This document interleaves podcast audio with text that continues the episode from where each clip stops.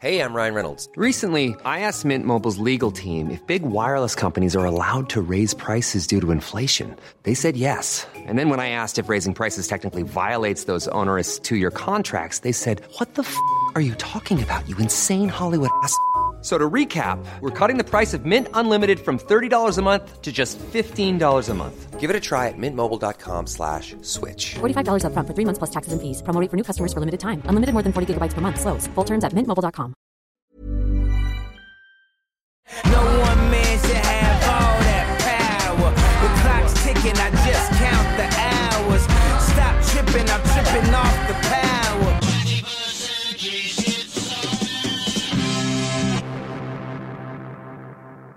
Je suis Pauline Jacot, vous écoutez les grandes histoires de l'écho, et nous partons ensemble à la rencontre de ces géants qui sont un jour tombés de leur piédestal.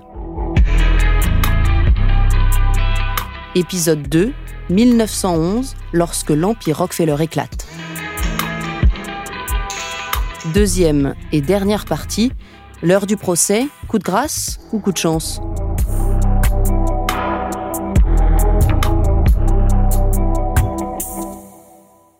À la fin du 19e siècle, John Rockefeller est donc ce personnage haï, le diable, disent les mères de famille, le visage d'un capitalisme que l'Amérique se plaît à détester. C'est un personnage austère, plutôt taciturne. Ce n'est pas ce qu'on appellerait aujourd'hui un grand communicant. Il cultive au contraire un certain mystère. D'ailleurs, on le voit bien au, au, fil de son évolution. Plus les critiques lui tombent dessus, plus son dégoût de la scène publique s'affirme. Daniel Fortin est journaliste aux échos. Et en même temps, eh bien, à mesure que les témoignages sur ces méthodes euh, commencent à être publiés dans la presse, eh bien, on découvre l'autre Rockefeller, le rouleau compresseur, l'opiniâtre, le calculateur, l'homme sans concession.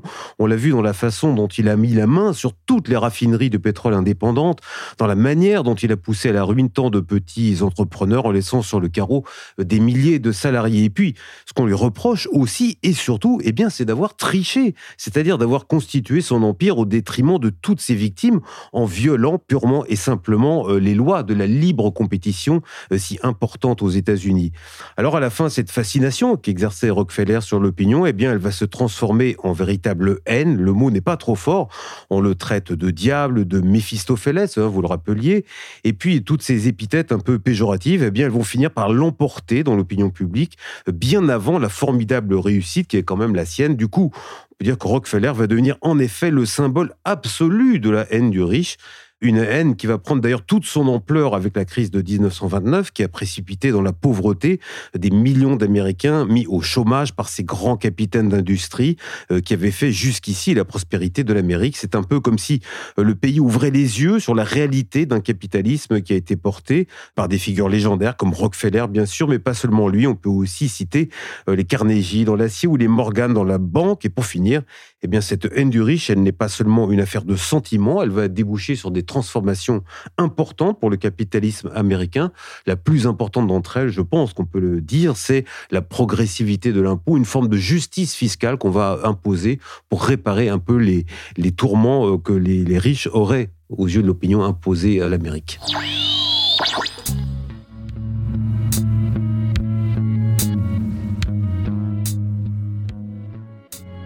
C'est au 26 Broadway Street à Manhattan, dans un immeuble de 10 étages, que John Rockefeller a installé le siège de la Standard Oil. À New York, il a emmené toute sa famille. Il s'est marié avec une femme pieuse. Ensemble, ils ont trois filles et un fils. Son seul petit loisir se situe au fond de son jardin, derrière sa maison, maison de la 53e rue, tout près de la 5e avenue. Il a installé une patinoire. Il ne sort jamais. Rockefeller dîne d'un verre de lait, d'une tranche de pain. Entre ces quatre murs, L'homme fatigue et son état de santé va bientôt se détériorer.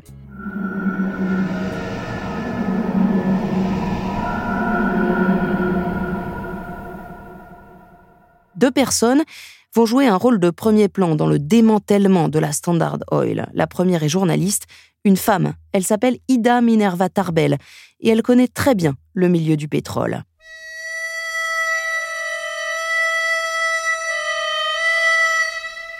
Son père était raffineur, il a fait partie de ces indépendants qui se sont battus bec et ongle pour ne pas céder aux moyens de pression de l'homme d'affaires. Mais Rockefeller l'a ruiné. Journaliste talentueuse, Ida Minerva Tarbell publie une série d'articles dans la prestigieuse revue McClure's et mène la guerre contre l'homme d'affaires.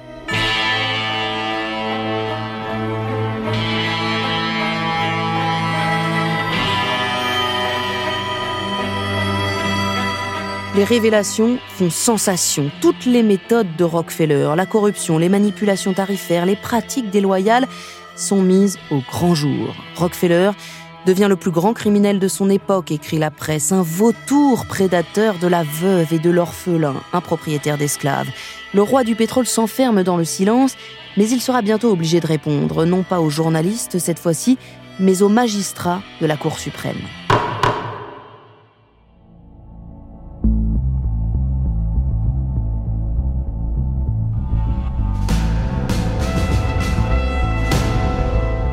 Ennemi de Rockefeller, un certain Theodore Roosevelt, qui n'est autre que le président des États-Unis. Il veut absolument démanteler l'empire Rockefeller. Trop de corruption, trop de plaintes tournent autour de ce trust. Et il en a les moyens judiciaires grâce au Sherman Act, la loi anti-monopole de 1890. 1902, le procès qui va faire basculer le destin de l'empire Rockefeller s'ouvre aux États-Unis devant la Cour fédérale de Saint-Louis.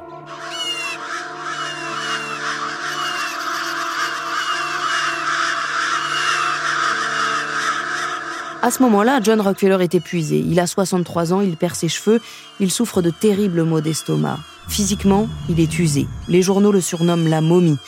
Il a pris du recul, bien sûr, beaucoup de recul. Il a jeté l'éponge dans les années 80, mais John Rockefeller reste actionnaire. Il ne s'occupe néanmoins plus de la gestion de son entreprise. Il joue le, le gâteux. Ça lui va très bien d'ailleurs. Il joue, mais je me souviens plus. Alors comme c'est un monsieur quand même déjà assez âgé, qui s'est retiré quand même des affaires, hein, et dire moi ça me concerne plus, je ne sais pas, je ne suis pas au courant. Alors ça fait beaucoup rire la presse parce qu'il y a toujours la presse sur place qui dit c'est le monsieur qui ne sait rien, qui n'a jamais rien fait, mais ça marche très bien puisque il nie. Il n'y a pas vraiment de preuves formelles contre lui. C'est la doxa, l'opinion commune. C'est des témoignages, effectivement, à ne plus savoir où en mettre. Il y en a des quantités, mais il n'y a pas de papier, finalement. Il n'y a rien de prouvé. Donc, lui nie. Alors, il va faire pareil avec les enquêtes d'Idam Vatabel, c'est-à-dire qu'officiellement, il s'en fiche. Officiellement, il les lit pas. Officiellement, c'est pas son problème. Sauf que dans la réalité, on l'a su après, ça lui donne des maux de vente épouvantables, ça accélère sa chute des cheveux. À la fin, il portera une perruque, hein, qui était déjà bien entamée. Je crois que je sais pas s'il perd pas quelques dents dans l'affaire. Enfin, ça le meurtrit. Et puis surtout, euh, malgré l'indifférence affichée, il se fait lire par son domestique tous les articles chaque jour qu'ils paraissent. Donc en fait, il s'y intéresse beaucoup. Mais officiellement, no comment, il joue au golf, il s'en occupe pas, et il affecte une profonde indifférence envers notamment ses amis qu'il voit régulièrement et avec lesquels il joue au golf. Ça, c'est la version officielle.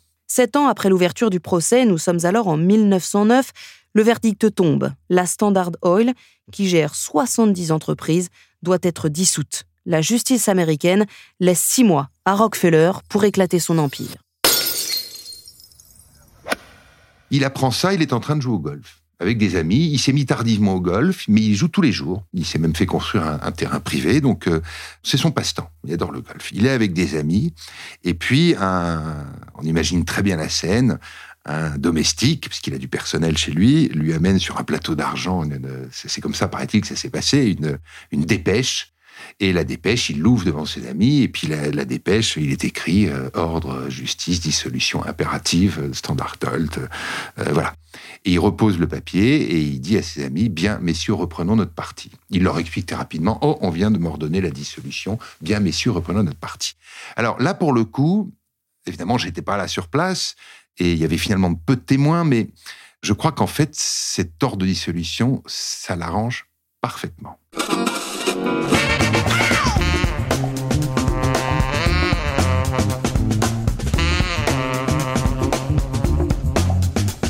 Alors pourquoi Alors encore une fois, il ne le dirige plus ce groupe, hein. donc à la limite, c'est plus son problème.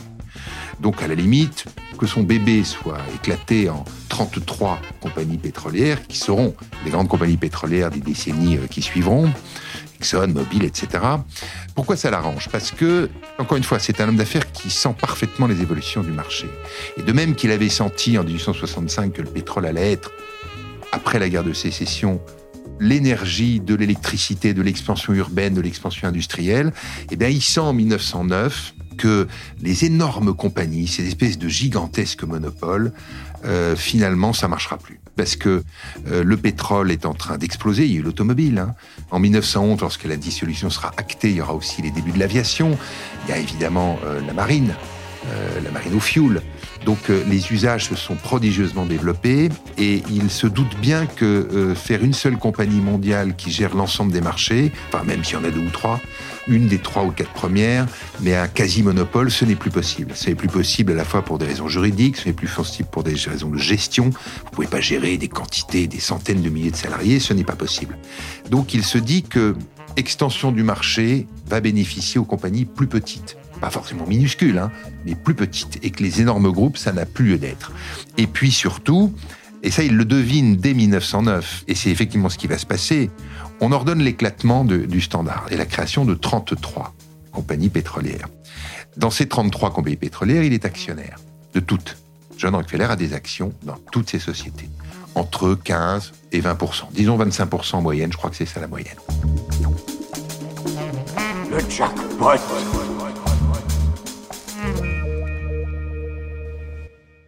Donc il va se retrouver non pas avec un énorme groupe qui est susceptible de lâcher des dividendes, mais qui, pour le coup, parce qu'il est trop gros et finalement tout seul à la cote, si je puis dire, bah, est sujet à des variations qui peuvent être extrêmement dangereuses. Il se retrouve avec 33 compagnies pétrolières dans un marché en plein essor.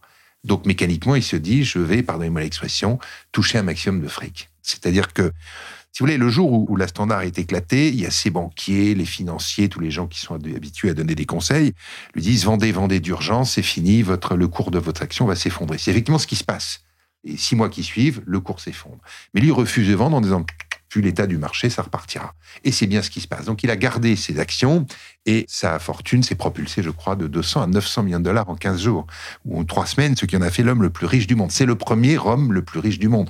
Donc en fait, cette affaire de dissolution, ça l'arrange. Ça l'arrange personnellement, ça l'arrange en termes d'évolution du secteur, où il se dit c'était inéluctable, et puis ça l'arrange parce qu'on lui fout la paix c'est qu'on ne parle plus de la standard. Maintenant, vous avez 33 compagnies avec des managements différents et lui peut se vouer à sa nouvelle passion qui va être la philanthropie. Look at me now. Look at me now. I'm getting paper. Look at me now. Look at me now. Yeah. I'm fresher than Une fortune qui permettra à Rockefeller de mettre sur pied sa fondation philanthropique, la première à l'échelle mondiale, à vocation universelle.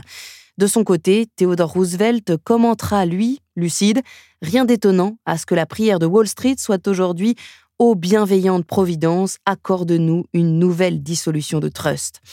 Bien obligé de reconnaître que malgré cette décision de justice retentissante, l'Empire Rockefeller garde la main sur tout un secteur depuis l'affaire Rockefeller et bien longtemps après, jusqu'à aujourd'hui, le régulateur américain, le législateur, va mener un combat absolument permanent contre le monopole.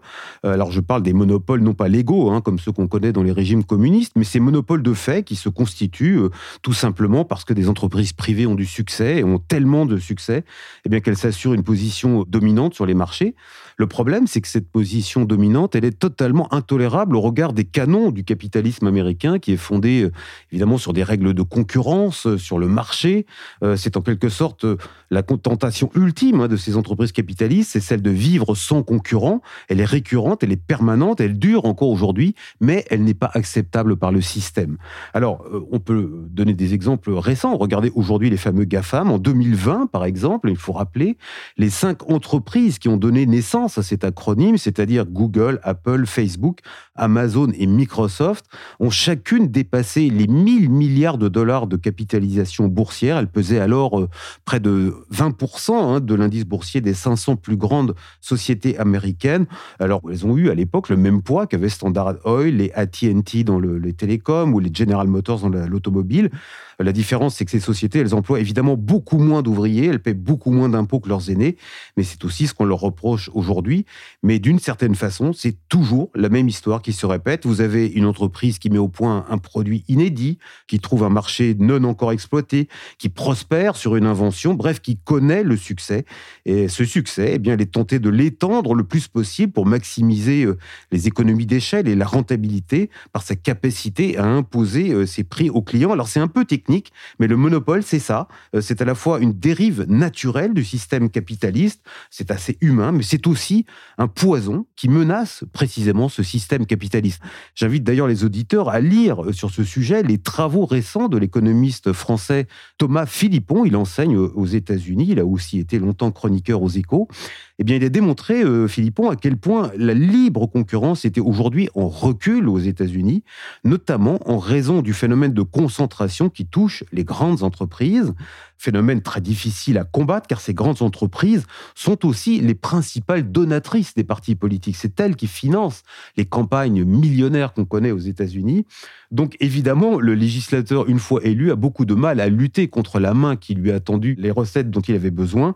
Et donc c'est pour ça qu'on est toujours dans cette espèce d'ambiguïté de l'État américain qui à la fois veut réguler pour sauver le capitalisme, mais en même temps a du mal à le faire parce qu'il veut laisser grossir les entreprises qui l'ont aidé, et parce qu'aussi il veut des champions nationaux pour s'imposer face à la concurrence européenne ou chinoise.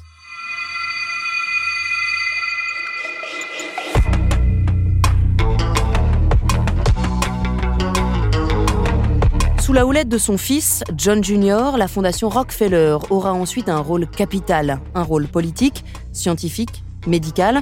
La fondation aura le pouvoir de transformer un nom haï, détesté, en un symbole. Rockefeller et son empire disloqué deviennent alors l'incarnation de la philanthropie mondiale.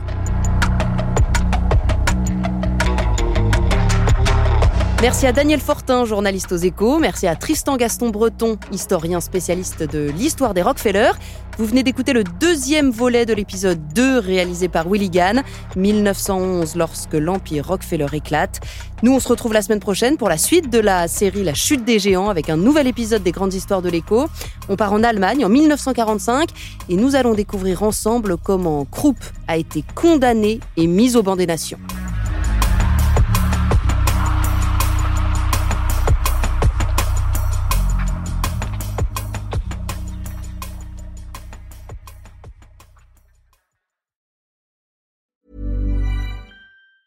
Planning for your next trip? Elevate your travel style with Quince. Quince has all the jet setting essentials you'll want for your next getaway, like European linen, premium luggage options, buttery soft Italian leather bags, and so much more. And it's all priced at 50 to 80% less than similar brands. Plus, Quince only works with factories that use safe and ethical manufacturing practices. Pack your bags with high-quality essentials you'll be wearing for vacations to come with Quince. Go to quince.com slash trip for free shipping and 365-day returns.